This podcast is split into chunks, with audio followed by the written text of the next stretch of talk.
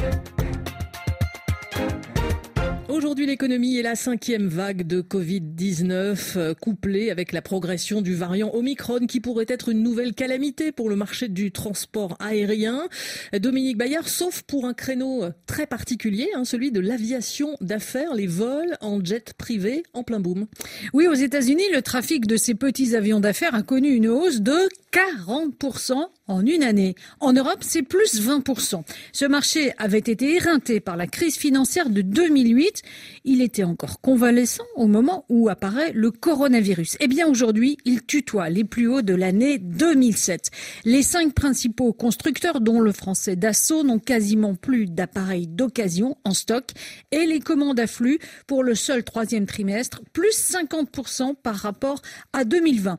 Les confinements et la paralysie du secteur aérien ont été euh, les éléments déclencheurs de cette frénésie pour éviter la promiscuité des vols conventionnels ou pour s'affranchir des réglementations sanitaires renforcées sur ces vols ou encore pour se rendre dans des villes abandonnées par les compagnies classiques ou difficiles à atteindre à cause des changements, eh bien, les jets sont devenus très très recherchés, plus rapides, plus sûrs, plus confortables. Ce mode de transport reste un luxe inabordable pour le commun des mortels. Et effectivement, Dominique, cet engouement pour les jets et surtout le fait des ultra riches.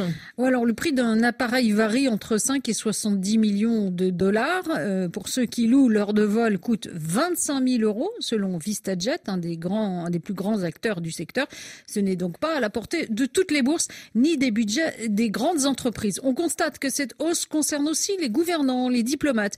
Mais le travail, il faut le dire, n'est pas la première motivation de ces passagers pressés, contrairement au discours assez bien rodé sur les hommes d'affaires qui aurait changé de mode de transport pour s'adapter à la pandémie, euh, pour rester euh, dans les canons de la mondialisation, en fait, le boom du secteur est surtout lié au loisir des milliardaires. Aux États-Unis, la majorité de ces vols est effectuée en direction des stations UP en bord de mer ou en montagne.